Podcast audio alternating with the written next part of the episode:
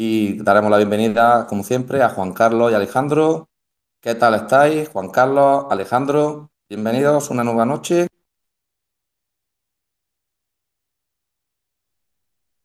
¿Sí? ¿Hola? Hola, buenas. Hola, buenas noches. ¿Qué tal? Bienvenido Juan Carlos de nuevo. Esperamos que entre también Alejandro. Y como decíamos, hoy tenemos este nuevo episodio en el cual tenemos una semana bastante entretenida en los mercados, unos vaivenes espectaculares y parece que va a ser un cierre de septiembre pues un poco esperado, ¿no? Por otro lado, de, de movimientos hacia arriba y abajo. Juan Carlos, que ha estado bastante activo esta semana en Telegram, como siempre, hablándonos de todos estos movimientos con análisis técnico, por favor, te damos la palabra para que empieces un poco con ese, nos ponga un poquito la miel en la boca eh, con este comienzo de semana que, que, bueno, a ver qué tal. Yo la verdad es que la estamos viviendo, por lo menos yo, como una auténtica montaña rusa. Así que cuéntanos cuando quieras, Juan Carlos. Bienvenido, como siempre, gracias. Bueno, gracias, Francis. Eh, bienvenido, Alejandro. Bueno, por lo que tú estás diciendo, una montaña rusa. Eh, una muy alta volatilidad, como esperábamos, o sea que en ese aspecto no nos sorprende. Sí que ahora mismo en directo estamos viendo, antes de media hora justo del cierre del mercado americano SP500, pues bueno, pensaba yo que iban a intentar, bueno, todavía queda media hora, pero le está costando bastante intentar acabar cerrar en verde. O sea, hace unos minutos no hemos puesto verde, pero ha durado muy poquito. Todo después de un día en el cual estuvimos tocando arriba los 3.719, que como sabéis estamos hablando en Telegram que son clave. Fue justo donde se hizo el gap bajista y lo que está costando mucho. Pareció el pasado día, Alejandro y yo estábamos viendo ahí una W que indicaba que parecía que podía haber un suelo, pero hoy justamente lo ha perdido. Lo ha perdido unos puntos más abajo, entonces pues no sabemos. Está la cosa bastante complicada. Pero eso no quita de que, de que un poco lo, lo que venimos hablando, que los escenarios del 3600 que estamos ahora viviendo en estos momentos o del 3400 en caso de que caiga más, pues son los dos escenarios que barajamos. Mucho más de caída yo no barajo, o sea que por ahí podría andar la cosa. Y no sé si está por ahí Alejandro, a ver si quiere comentar un poco. Alejandro, sí, Hola. está por ahí. Bienvenido, buenas noches, como siempre. ¿Qué tal? Como, te ha dicho, como ha dicho Juan Carlos, pues eso, a ver qué, cuál es tu sensación de este principio de semana, que la verdad que, que está haciendo un principio de semana abruma, abrumador, pero sobre todo un final de septiembre apoteósico, ¿no? Podríamos decir, por llamarlo de alguna manera. Sí, cuéntanos qué tal lo estás viendo tú, ¿vale? Bueno, empezábamos la, la, la, semana bastante bien, con datos de crecimiento, como ya íbamos diciendo que China no, no, iba a crecer tanto en este ejercicio 2022 por el tema de COVID-0, pero bueno, todavía India sigue creciendo a ritmos espectaculares y además que las manufacturas de empresas estadounidenses va a ir hacia la zona de, de allí, ¿no? De sudeste asiático, sobre todo India y Vietnam. Y bueno, a partir de hoy, a partir creo que ha sido justamente esta madrugada en Europa ya se ha hecho oficial que Apple ya va a empezar a manufacturar desde el próximo ejercicio en, en India y eso ha hecho ya que prácticamente todo el, las bolsas de Asia Pacífico han tenido un día muy positivo, sobre todo por impulsadas por, por China, que ha crecido más de un, casi un 1,5% y a partir de ahí pues ya el SB 500 ha tocado los 3.700 por la mañana hasta que ha empezado a hablar luego, como siempre vemos diciendo, que habla algún oficial de la FED, como pasa en el día de hoy. Y no la y, bueno, y, y, primeramente baja durante la hora, hora y 15 minutos que más o menos dura la, la, comparecencia y luego ya se empieza a recuperar. ¿Qué es lo que ha pasado hoy exactamente? La gente ha visto después, cuando ya se han subido a las distintas redes sociales, sobre todo YouTube, la total comparecencia y ya ha visto y no ha dicho nada raro de lo que se esperaba. Y bueno, Esperamos que mañana acompañen los datos del WTI de reserva, sobre todo, aunque hoy sube el WTI bastante, pero bueno, ha sido mucha brutalidad, porque bueno, por la mañana bajaba mucho, luego ha hecho el X, el ha subido bastante, y bueno, un poco de, de, de, volumen, pero bueno, vamos a ver qué tal mañana, esperamos buenas cosas, así que vamos a ver, hoy, hoy nos ha acompañado los datos de, de las casas de la venta de vivienda, que el precio han bajado, así que es un buen punto también para ver la inflación más baja y luego también para mañana esperamos la, la reserva, aunque hoy, es, hoy a la, dentro de una hora, a, la 20, a las 22.30 horas en España, pues ya se, se, sabe, no, me acuerdo el organismo cómo se llama ahora, pero ya sabemos un, primer informe con respecto a mañana de cómo está la reserva a día de a, la digamos a principio de semana y como seguramente vemos que siguen subiendo y eso hace que la inflación baje y la demanda, pues como veníamos diciendo en Telegram, también disminuye y eso hace que la, la inflación también disminuye bastante como esperamos. Así que no creo que se cumpla tal cual como la Fed dijo en el último reporte que iba a seguir subiendo la, inflación y que se, iba a mantener muy alta durante todo el 2023, pero seguramente veremos bajar el WTI, sobre todo a final de año, por debajo de los 70 dólares. Bueno, eso sería muy importante, ¿no? Que el precio del, del barril del petróleo bajará significativamente porque al final lo que realmente ayudará en un gran empuje con el tema de la inflación, ¿vale? Entonces, resumiendo un poquito la agenda semanal, el Lagar se va a estar de hablar, habló ayer, habla hoy, habla mañana, aunque bueno, como sinceramente sabemos, nuestra opinión es que hable Lagar, es verdad que se toma en cuenta los mercados europeos, pero la fuerza sigue viniendo de Estados Unidos. De hecho, en cuanto ha hablado Powell en el día de hoy, hemos visto cómo había un movimiento mucho más brusco que, hablaba que precisamente hoy hablaban a, a la misma hora. Y como bien decía, venta de vivienda, puntualizamos de Estados Unidos. También ha habido confianza del consumidor en Estados Unidos. Y mañana tendremos, ojo, como digo, otra vez comparecencia de Lagar, otra vez venta de viviendas pendientes de Estados Unidos, e inventario de petróleo y otra vez hablará Powell sobre las 4 de sobre las 4 y cuarto hora española. Así que volveremos a vivir otra vez seguramente algo de movimiento. Seguramente sea gracioso. El jueves o las cuatro y media habrá movimiento seguramente, porque coinciden los dos, la, GAI y el Powell.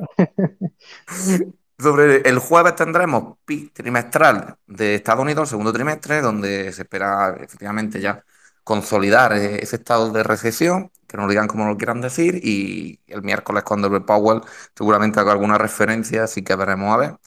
También tendremos el jueves el PIB mensual de Canadá, y luego el viernes tendremos el PIB de Inglaterra, tanto el trimestral como el anual, ojo, a qué, qué nos depara. Y probablemente también se vea que entran en recesión, eh, decisiones de tipos de interés de, de India, ya que hablaba del mercado indio. Y bueno, también tendremos IPC de la zona euro, que se espera que haya vuelto a subir. Y en fin, ¿qué vamos a decir de este tema? Y producto eh, PMI, producto manufacturero de India, eh, chino, perdón. Así que tenemos una semana muy buena para hacer un cierre de septiembre apoteósico con el aspecto de movimiento. Y bueno, como siempre, cuando baja es buen momento de comprar, si mantenemos la cabeza fría, y cuando sube, pues ya tenemos tiempo de vender. Dicho esto, vamos a ver que la semana pasada, la verdad, tuvimos bastante predicción. Vamos a ver esta, cómo vemos que, va a venir y obviamente nadie sabe si va a subir o va a bajar. Sigo pensando que esta semana sigue un poquito, seguirá estabilizándose esa caída, tendremos pequeños rebotes hacia arriba, hacia abajo. Y en ese aspecto, eh, Juan Carlos ahora nos comentará, pero que lo que se prevé es que el mercado acabe de sangrar esta semana y en mi opinión ya debería de hacerlo. A ver si acabamos de esta semana ese, ese sangrado, puede que la que viene de octubre también, pero que a partir de ahí pues ya hagamos un campamento base, como veníamos diciendo la semana pasada, y empiece también un poco todo a entrar en calma y sobre todo se quite ese efecto psicológico que es el que está atizando duramente al inversor medio. Dicho esto, Juan Carlos, por favor, si quieres comentar un poquito cómo va la semana con ese análisis técnico y después eh, también Alejandro a continuación un poco ese análisis fundamental de cómo va la semana y luego pasamos a hablar también un poquito de Cristo y de las empresas. Así que si quieres, Juan Carlos, cuando quieras, te dejo la palabra. Gracias. Antes de comentar un poco lo que dice, eh, retomo la palabra de que ha sacado el tema Alejandro de la FED. Una vez que ya pudimos analizar bien el documento, porque nosotros estuvimos hablando el martes pasado y como sabéis fue el miércoles, con lo cual no hemos podido hablarlo en el directo. Creo que es interesante que analicemos un poco el documento rápidamente. Eh, Alejandro decía, eh, dice la FED que va a estar alta la inflación. Efectivamente, se preveía en junio un 5.2 y, y, ahora lo aumentan dos décimas, 5.4, ¿vale?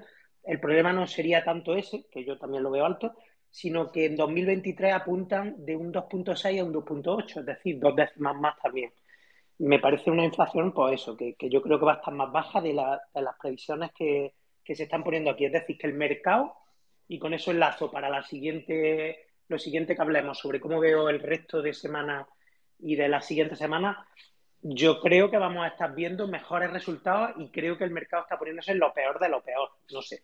Eh, yo miro números, miro datos de forma objetiva y a mí eso no me casa con lo que estamos viendo, pero como ya sabéis, el mercado, pues en ese aspecto no es eficiente, sino que va para arriba y para abajo, dando muchos meneos, hasta que llega un momento, como analizamos un día que pusimos en Telegram, donde veíamos como un SP500 si analiza eh, los últimos 20 años, creo que era lo que os ponía en una gráfica, de, eh, el, aumento de beneficios se correspondía con el aumento de, los puntos que había subido.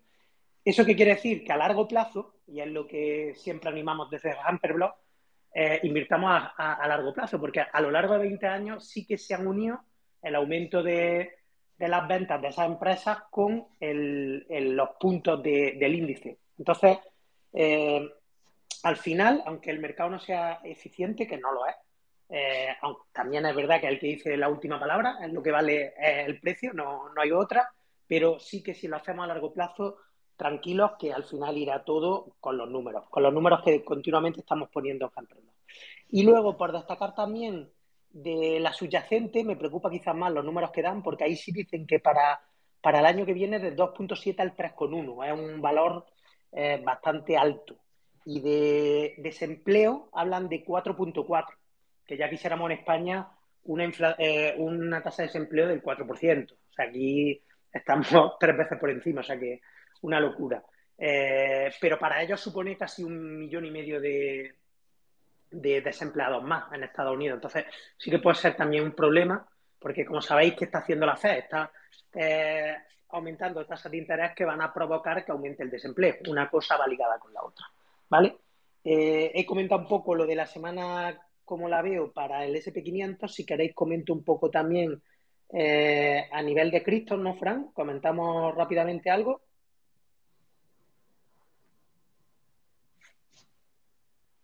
Juan Carlos, perdona, que no conseguía enganchar el micro. Sí, eh, por favor. Sí, sí, sí, sí, sí, por favor, un poquito que habla a nivel de Cristo, como, pues viendo, porque has dicho hoy algo muy importante y estoy totalmente de acuerdo contigo con esa dicotomía o esa disparidad que se está viviendo. Entonces, eh, simplemente un pequeño spoiler, pero sí, como efectivamente lo has mencionado, me gustaría que lo comentes también, si es posible, ¿vale? Gracias, Juan Carlos. Sí. Bueno, Bitcoin eh, hemos estado eh, recuperando justo antes del día de hoy, que hoy, como sabéis, está en la bajada que estamos viviendo en estos momentos, que la ha venido bastante mal precisamente yo esta mañana decía, parece ya que empieza a notarse menos la correlación entre los mercados bolsa americana y, las cripto. Y precisamente, pues fíjate, hoy una correlación total. Pero sí que ha aguantado muy bien el chaparrón de los últimos días, semanas, que hemos estado cayendo, como sabéis, continuamente en mercado americano. Y las criptos, tanto Ethereum como Bitcoin, las dos más importantes, pues han estado aguantando muy bien el chaparrón. De tal forma que estábamos esta mañana en los 20.200 dólares, que en España o en, o en Europa, en este caso, eh, al manejar con la divisa del euro, pues nos daba un 21.000 euros, ¿vale?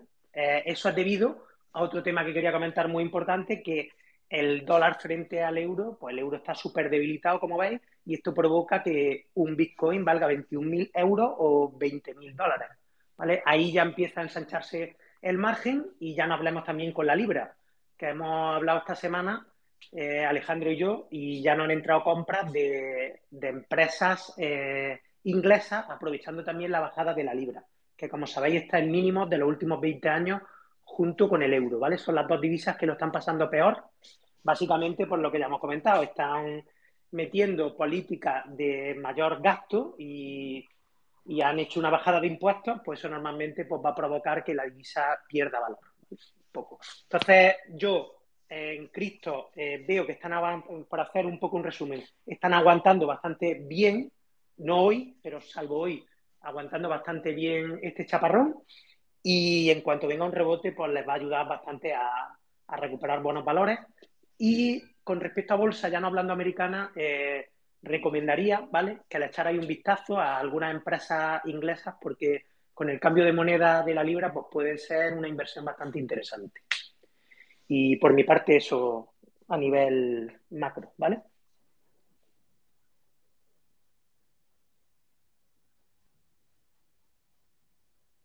Eh, estupendo, Juan Carlos, muchas gracias. Eh, yo, eso sí que es verdad que quería incidir, que estaba de acuerdo contigo, al final que se empieza a ver esa disparidad o dicotomía, aunque ahora parezca que, que ha vuelto a tener correlación, pero que no solamente en un día, sino que se está viendo la semana, es cierto que se estaba viendo algo menos. Empezó a caer mucho la bolsa del SP500, pero las cripto, verdad que tuvieron, parecía que tenía ese mantenimiento. Y bueno, puede parecer una sensación de que hay otra vez gente que está mandando dinero a, a comprar cripto, tenían volúmenes y tal. Y bueno, pues otra vez, ya pasó en anterior crisis, ya pasado en tiempos anteriores, que se empezaba a separar cuando empezaba a sangrar la bolsa o el oro podía caer, perder valor, cambios de divisas muy bruscos, etcétera. Bueno, a ver qué pasa en esta ocasión.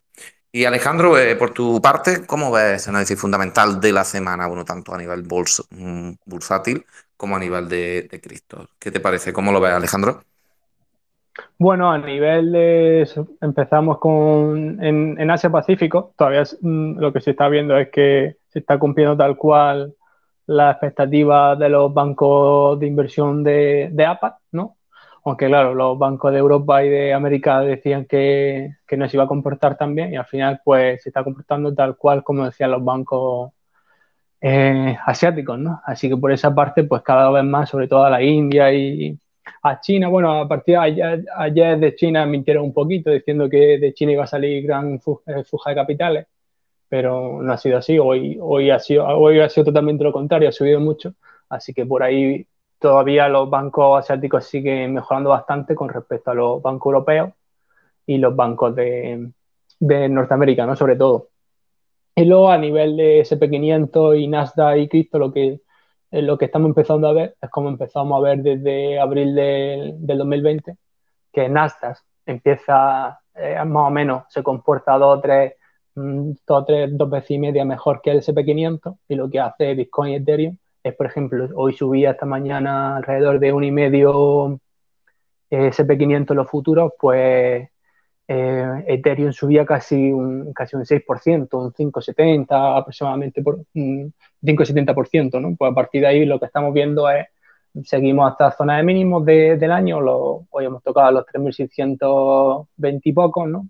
Si no recuerdo mal, bueno, ahora estamos 20 puntos más, está viendo una gran vela verde, aproximadamente desde hace 8 minutos, así que por ahí estamos, vamos a ver qué tal, si cerramos los 3.650 o más o menos, vamos a ver qué tal cerramos hoy.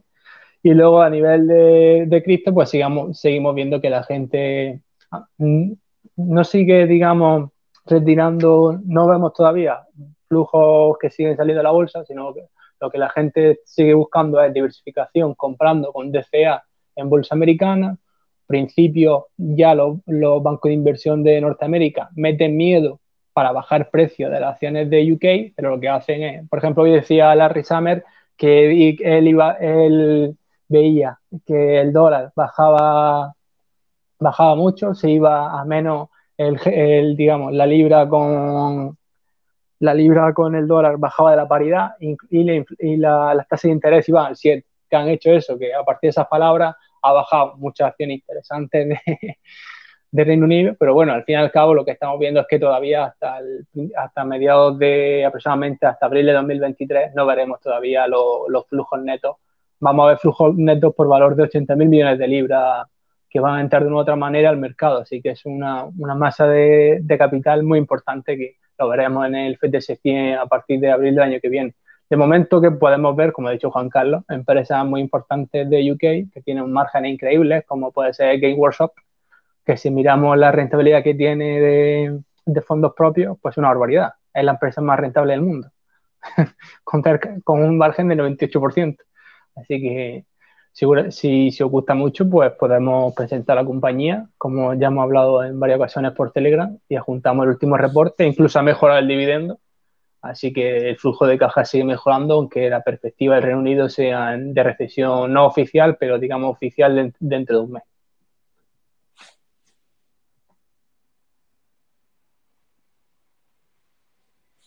Alejandro, yo creo que ha hecho un análisis bastante interesante y sí, yo creo que podríamos analizar la empresa eh, porque tiene, vamos, con esos márgenes, esos rendimientos y una oportunidad ahora de poder cambiar libras o volver a aprovechar estos cambios de moneda estando un poquito atentos, de nuevo, invitamos que estéis pendientes de nuestro Telegram porque esa jugada se la marcó Juan Carlos de comprar libras baratos, lo puso aquí hora española, así tipo de la mañana a las 8, creo recordar, un par de horas o tres después, había hecho un cambio perfecto que le ha ayudado para comprar esto. Y al final, si todos tratamos de especular, no especular, sino de tratamos de comprar eh, empresas a un buen precio, si por ejemplo pillamos una bajada de un 15% solamente por el cambio de moneda, pues al final es una opción de entrar con un 15% de bajada. sí, porque... Por ejemplo. sí, sí, Juan Carlos.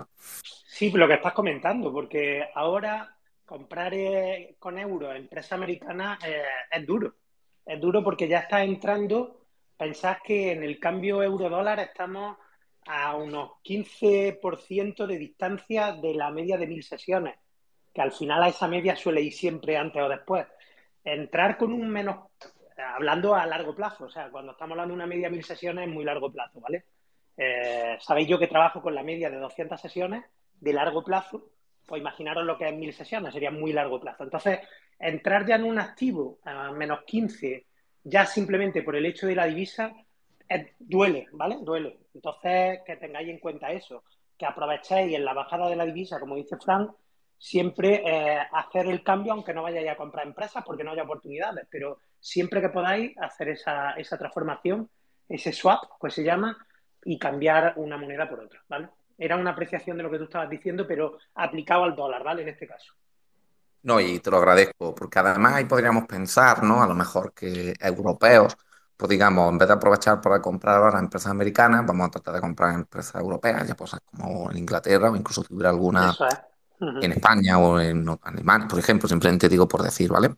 Y o incluso que estemos comprando criptos, puesto que la cripto ahora no es que digo que sea refugio, pero sí es verdad que cuando cambiamos la cripto, pues luego lo referenciamos al dólar. Ahora a lo mejor es buen momento para comprar criptos, que también puede tener una volatilidad muy alta, pero también este tipo de empresas aprovechando los cambios de divisa, ¿de acuerdo? Entonces yo creo que ha hecho una apreciación muy buena y desde el canal de Hamper, ahí la verdad es que somos muy abiertos y, damos nuestro consejo cuando creemos que se puede hacer un cambio de moneda a un buen precio y yo creo que es interesante de seguirlo. ¿Vale? Gracias, Juan Carlos. No sé si va a comentar algo más al respecto. No, que estamos en una vela, como decía Alejandro, muy próximo mm. al cierre a Calas Verdes. Estamos a eh, cinco puntos. Bueno, se está moviendo muchísimo por ser la última vela, penúltima vela de cinco minutos, última vela de 15, que son con las dos que yo trabajo más de corto plazo y están ahí luchando para acabar ahí en tabla, ni para uno, ni para los bajistas, ni para los alcistas, y está muy interesante. Yo creo que, también tenemos que estar un poco pendientes con el ojo a, cómo cerramos, ¿no, Alejandro?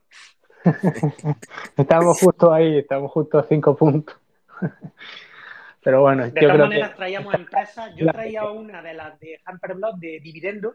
Como siempre, todas las semanas traigo una y Alejandro también tiene por ahí algo, si no recuerdo mal. Aparte, Craneware tampoco hemos hablado de ella, ¿no?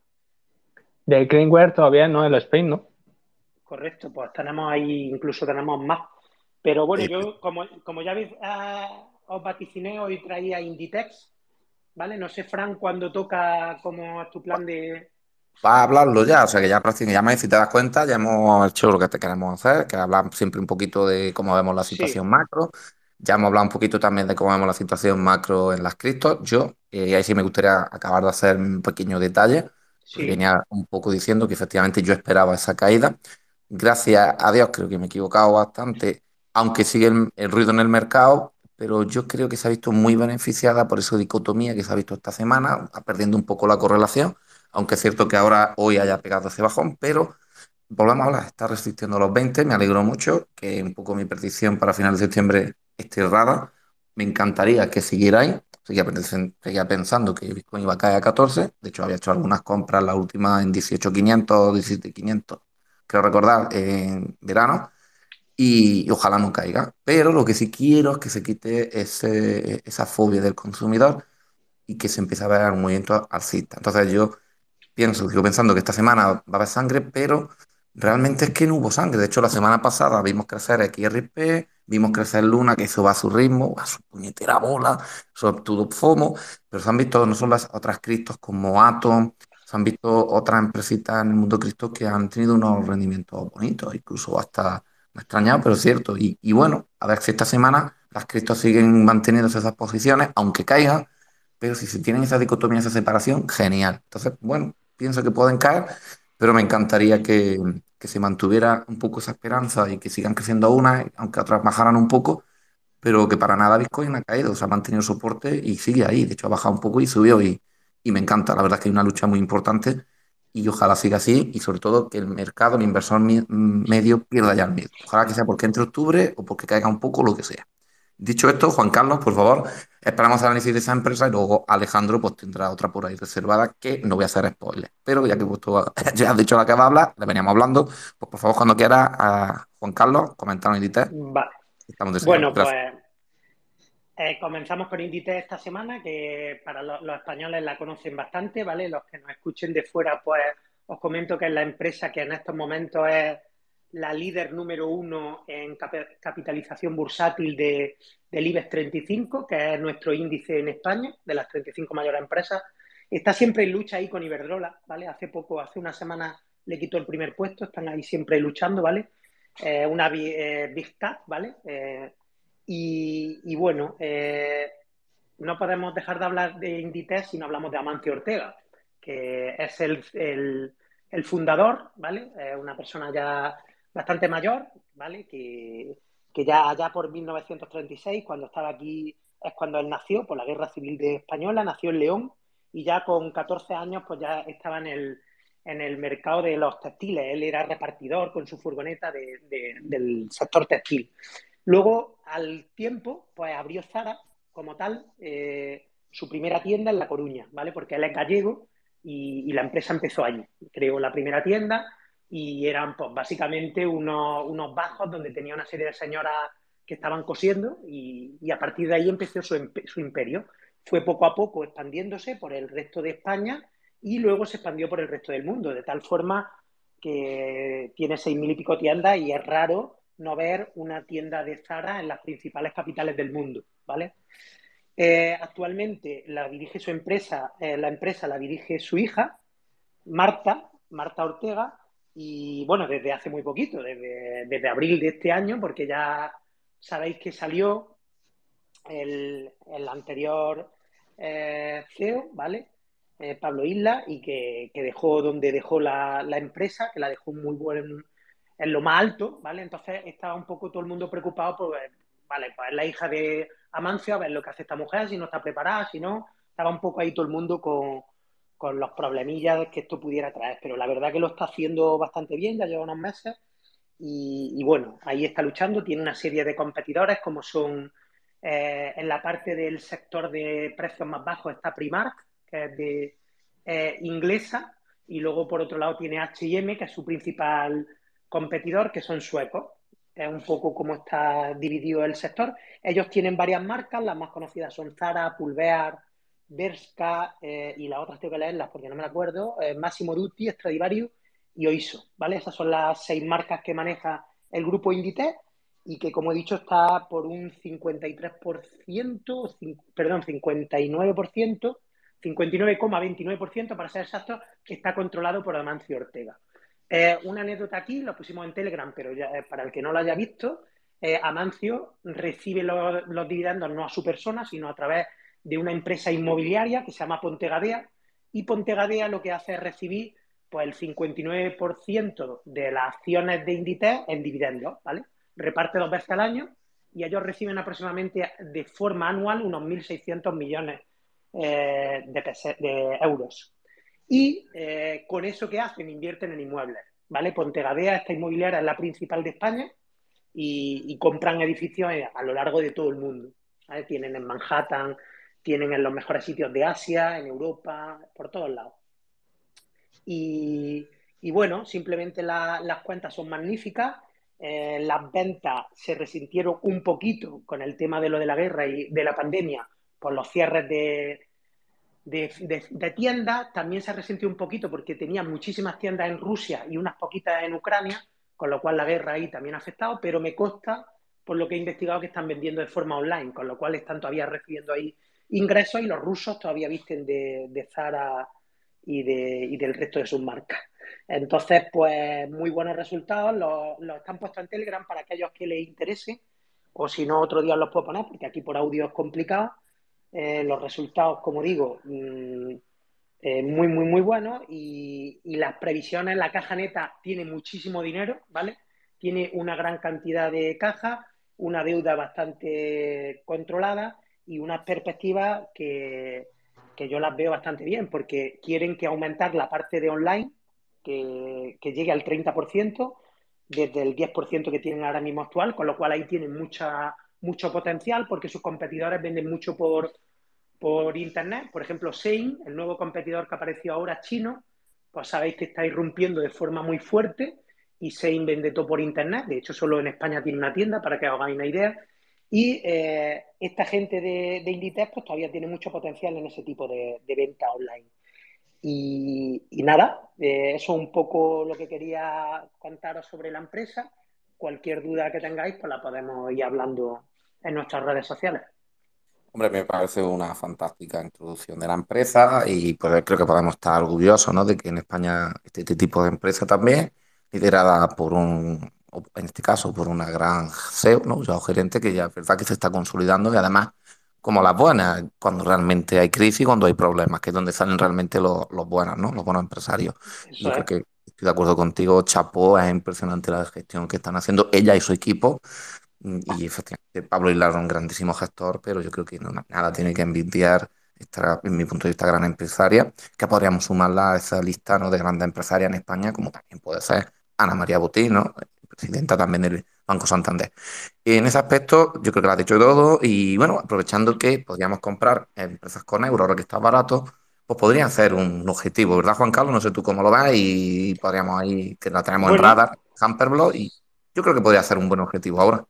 Sí, pues no tengo el gráfico delante, pero creo que hoy ha cerrado aproximadamente en torno a los 21 euros y yo la tengo en una media de 20 y algo, o sea que no es mal precio. O sea que es un, ahora mismo está en buen precio. Tiene unas resistencias pues en torno entre los 23 y los 25 euros, que es donde le cuesta, y pensás que esta empresa viene de estar cotizando en 30 y pico euros, que es bastante más alto, ¿vale? O sea que estamos en la parte más baja del gráfico y no sería ahora, si no quieres invertir en bolsa americana y no te va mucho Inglaterra o otros mercados, Australia o China, otros mercados, pues si quieres invertir en España y, y es un poco tu idea, pues no es, no es mala idea meterse en Inditex, desde mi punto sí, de vista. Más que invertir en España, invertir en España diríamos invertir en euros. ¿vale? O sea, sí, bueno, en, en, euros, sí, sí, sí, me refiero. Aprovechando un poquito, sí, sí nada.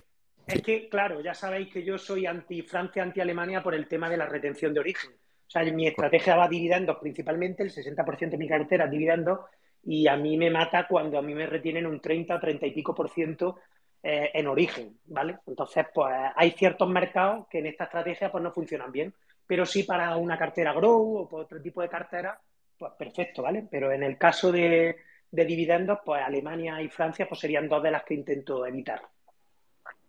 Genial. Pues hablando de Inditex, gracias. Yo creo que estarían orgullosos de ti los propios directivos de Inditex.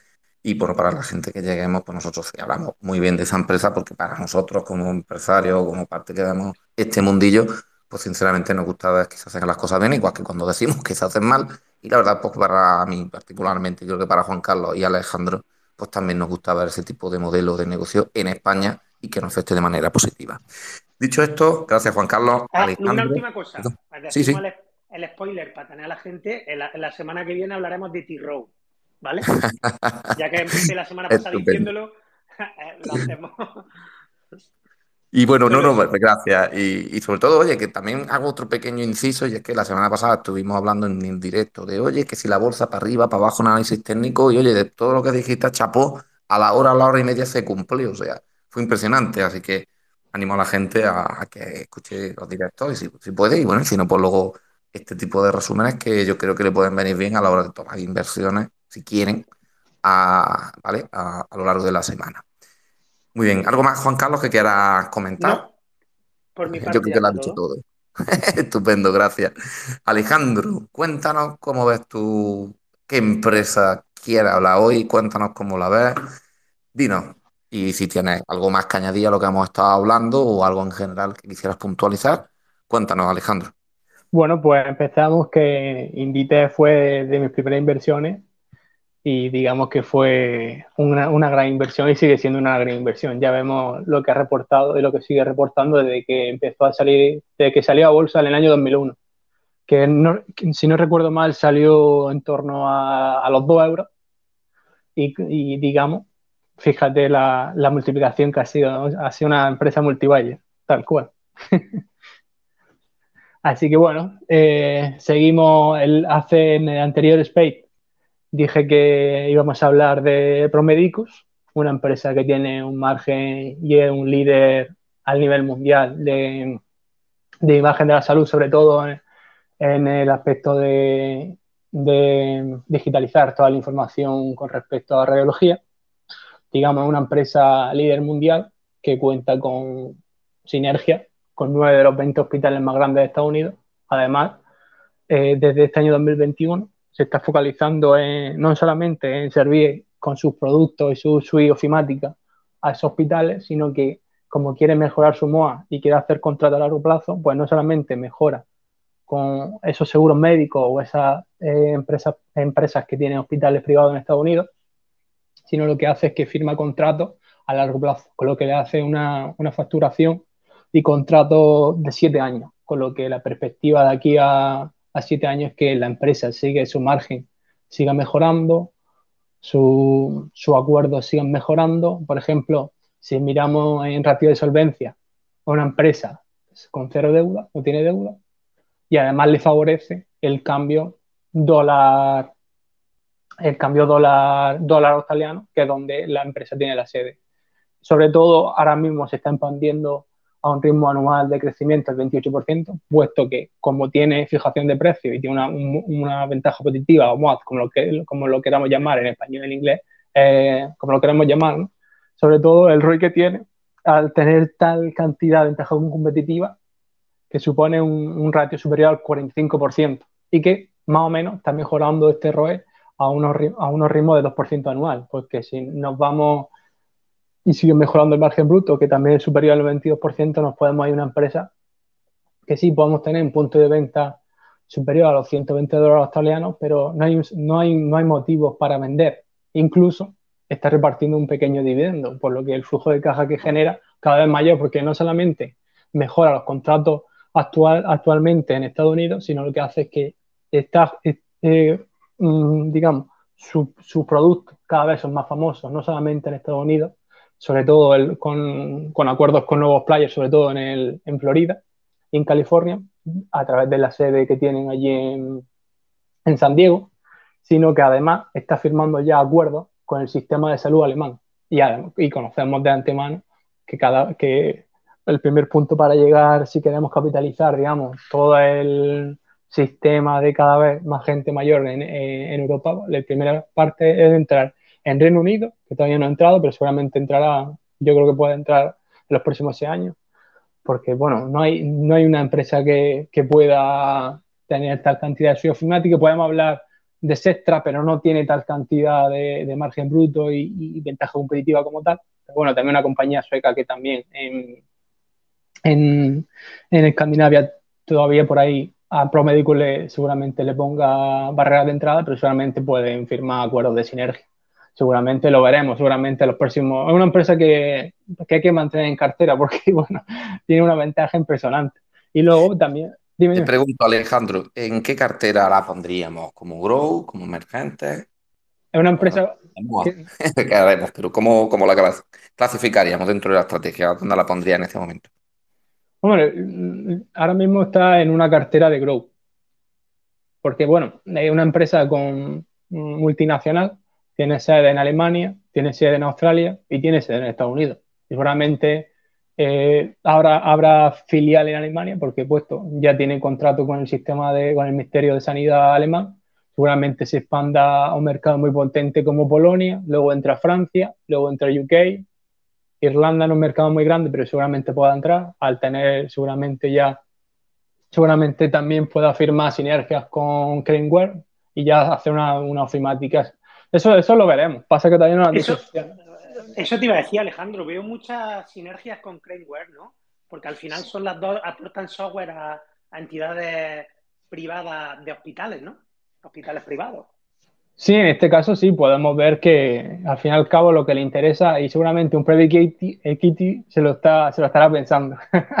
seguro, seguro porque además está barata, no capitalizan mucho, ¿verdad? Estamos hablando de por debajo del billón. Eh, Greenware sí, supera los 900, mm, sí, 900 millones de libras. Vale.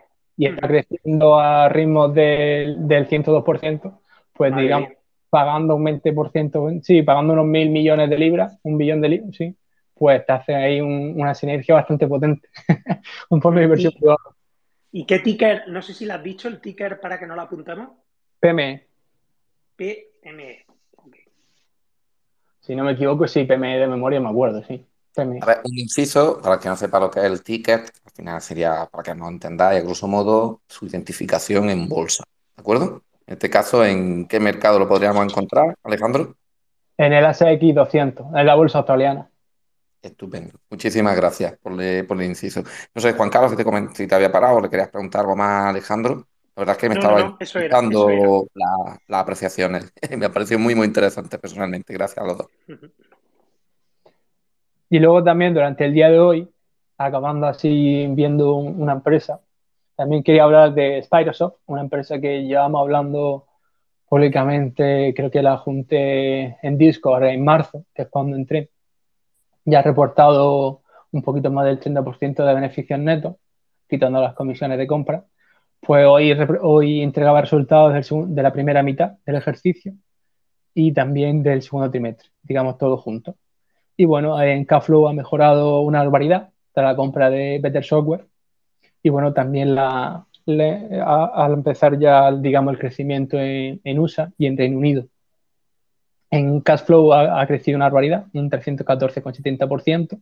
En margen bruto eh, tenemos que decir también que ha bajado un poquito por el coste de las sinergias con Better Software y, los costes de, ampliación de negocio, sobre todo en no filiales. Y bueno, también sobre todo lo que vamos a ver, que hoy ha sido oficial que EasyJet va a mejorar el software de aeroespacial. Entonces, en esta empresa, digamos, se puede beneficiar EPA System o si no, Spirosoft. ¿Y qué ventaja competitiva tiene Spyrosoft? Es que es la única que tiene más, experiencia en este aspecto de, software para aviones. Digamos, puede fijar precios y... y perdón, perdón, eh, Alejandro, perdón, Alejandro. ¿Ahora? Sí, sí, sí, se había ido, había un pequeño laxus. Eh, te iba a preguntar, es que iba, Iba, a hacerte una consulta, me he equivocado de botoncito. Recordanos, por favor, Spyrosoft, eh, ¿de qué mercado estamos hablando? ¿De qué empresa? ¿De, qué país es, perdón? Es una empresa de, Polonia. Bien, ¿y qué tipo de moneda podríamos comprar Spyrosoft? Con el zloty polaco. También podríamos decir que es buen momento de, entrar, ¿no? Ya hablando de cambio de monedas, de divisas. Sí, hoy ha, hoy ha subido, si no recuerdo mal, hasta los 4,75 zlotys. Genial. Era ese inciso, hablando de monedas, ya que hoy también hemos tenido una variante que habíamos hablado poquito en los anteriores episodios, y es que verdad que la volatilidad de la moneda está ahora como para hablar también de ella, puesto que ganamos. Entonces, ese era el inciso que te quería hacer y yo creo que la has contestado bastante bien sobre la marcha. No tenemos nada preparado ninguno de los tres de preguntar respuestas. Obviamente tenemos un guion, pero que esto no es nada preparado. O sea, yo lo he, me ha interesado y espero que el, oyente también le guste. Entonces, estupendo. Simplemente esa percepción. Gracias, Alejandro. Continúa por donde lo habías dejado. Sí, bueno, estaba hablando ya del margen bruto, que lo que ha bajado un poquito, unos 92 puntos básicos, ha sido simplemente por los costes de ampliación de negocio en nuevas filiales, sobre todo en Estados Unidos que ha abierto dos, filiales, uno al 50%, pero dos LLC y una al 100%, digamos. Y luego también le ha costado un poquito los costes de sinergia en, con BT Software. Luego en venta ha subido una barbaridad, incluso ha superado los márgenes que yo, que yo tenía, que era de crecer al 40% trimestre a trimestre y mitad a mitad.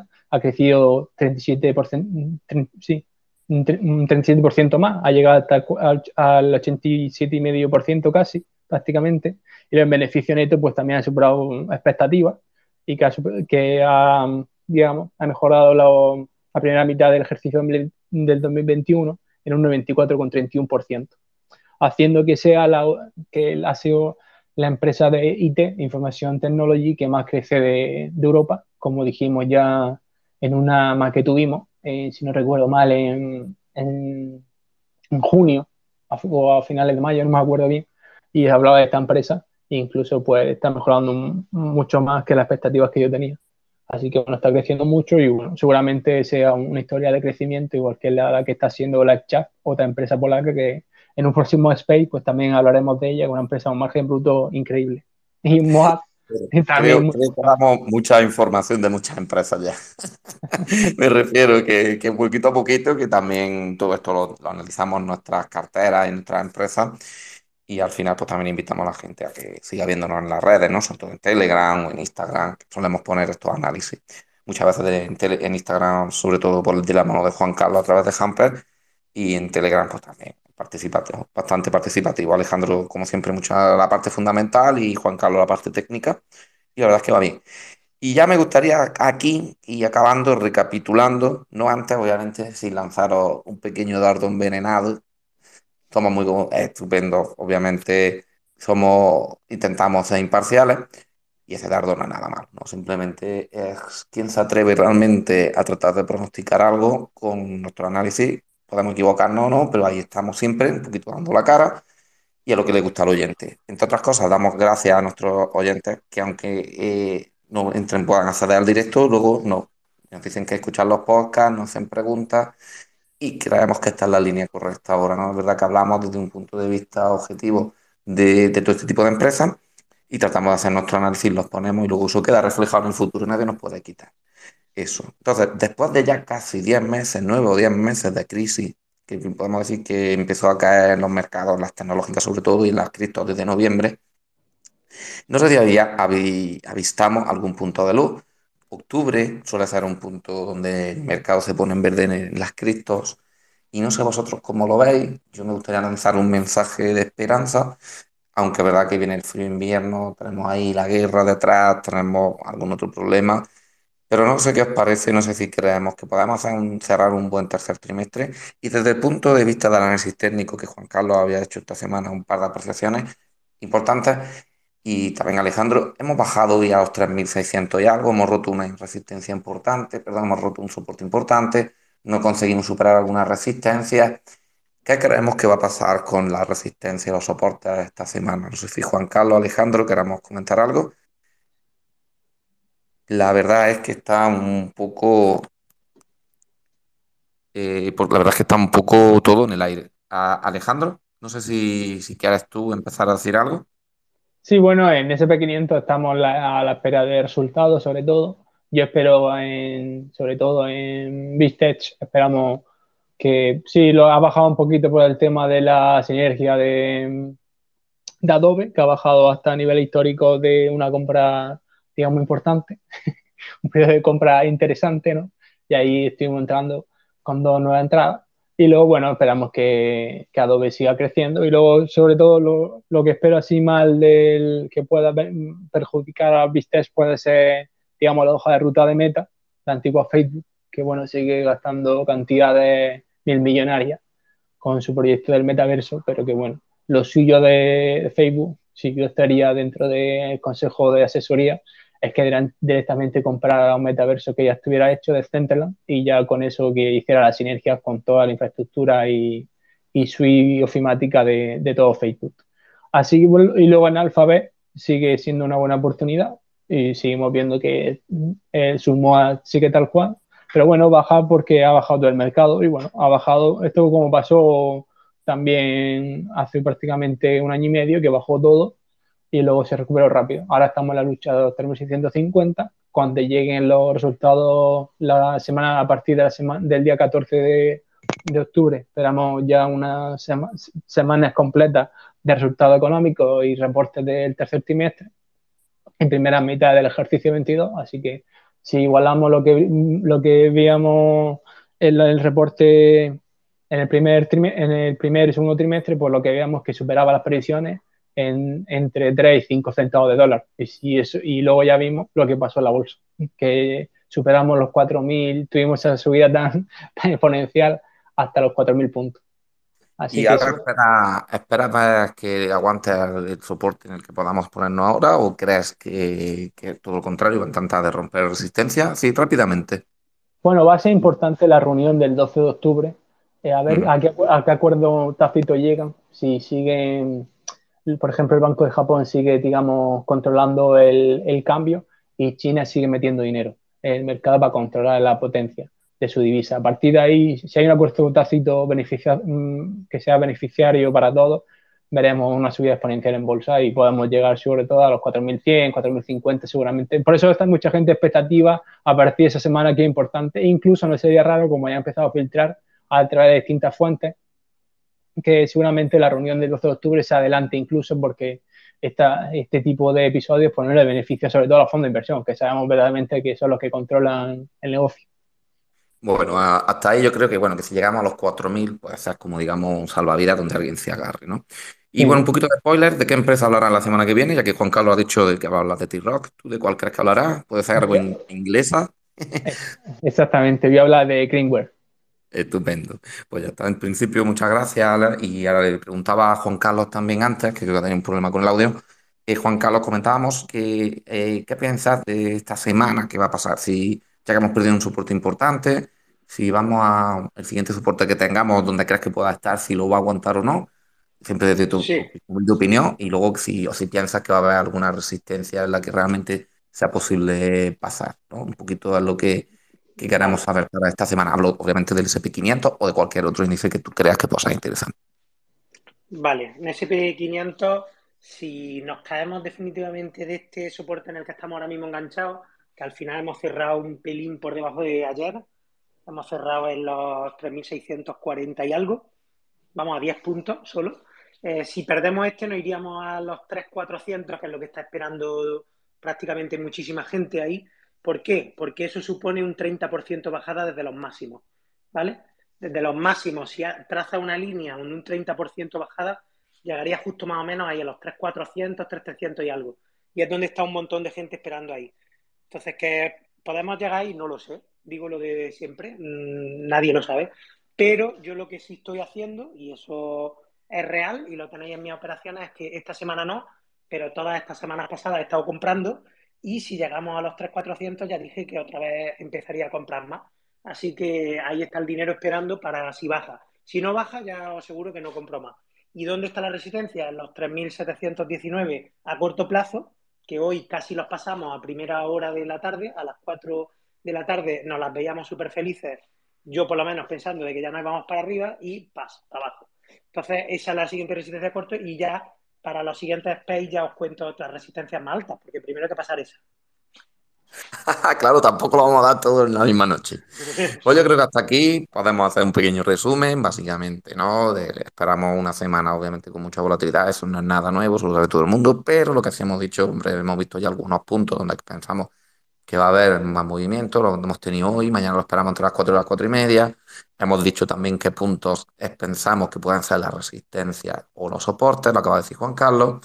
Hemos analizado nuestra perspectiva del mundo cripto. Eh, al final, mucho ruido y tal, pero ahí hay criptos que están aguantando bien. Además, incluso algunas altcoins que han pegado subidón, aunque luego se hayan vuelto a estabilizar. Y después de tanto miedo, pues bueno, y parece que eh, el mundo cripto aguanta. Puede caer, no decimos que no, pero a ver si es verdad que la gente se le va quitando ya ese miedo. O sea, si tiene que llegar el SP500 a 3400, pues a lo mejor sería un buen momento para que caiga y pegue un buen rebote ya para arriba. Yo casi lo espero, ya que al final toquemos un punto donde la gente se calme, porque si no, a lo mejor pues vamos a subir en cualquier tontería, lo que va a hacer alargar un mes, un mes y medio o dos meses, lo que esperamos todo el mundo, lo que se espera el mercado. A mí me encantaría que subiera eternamente, pero sabemos que no es así. Y luego también hemos tenido análisis de tres empresas eh, como hemos hablado, de Inditex y luego los otros dos que ha comentado Alejandro. Y bueno, tenemos también para la semana que viene más. A mí me encanta siempre hablar con vosotros, eh, esperamos que al oyente también. Tenemos buenas referencias de la gente ya nos está dando, les gusta lo que hacemos. Pues seguiremos así y invitamos a todo el mundo a que siga escuchándonos. Eh, por mi parte es todo. agradeceros como siempre a Alejandro y Juan Carlos. Cualquier cosa que queráis decir, está ya tiempo. Nada, por mi parte es todo y ya está. Buenas noches lo que queda de martes. Estupendo, muchas gracias a los dos, que hoy estamos en directo casi a las diez y media. O sea, somos unos locos de esto, pero nos gusta. Nos apasiona lo que hacemos, nos gusta y por supuesto lo disfrutamos. Así que buenas noches a los dos, buenas noches a todos los oyentes y nos vemos la semana que viene. Espero contar con vosotros como siempre, Juan Carlos y Alejandro. Buenas noches. Saludos a todos. Saludos. Hasta luego. Hasta luego.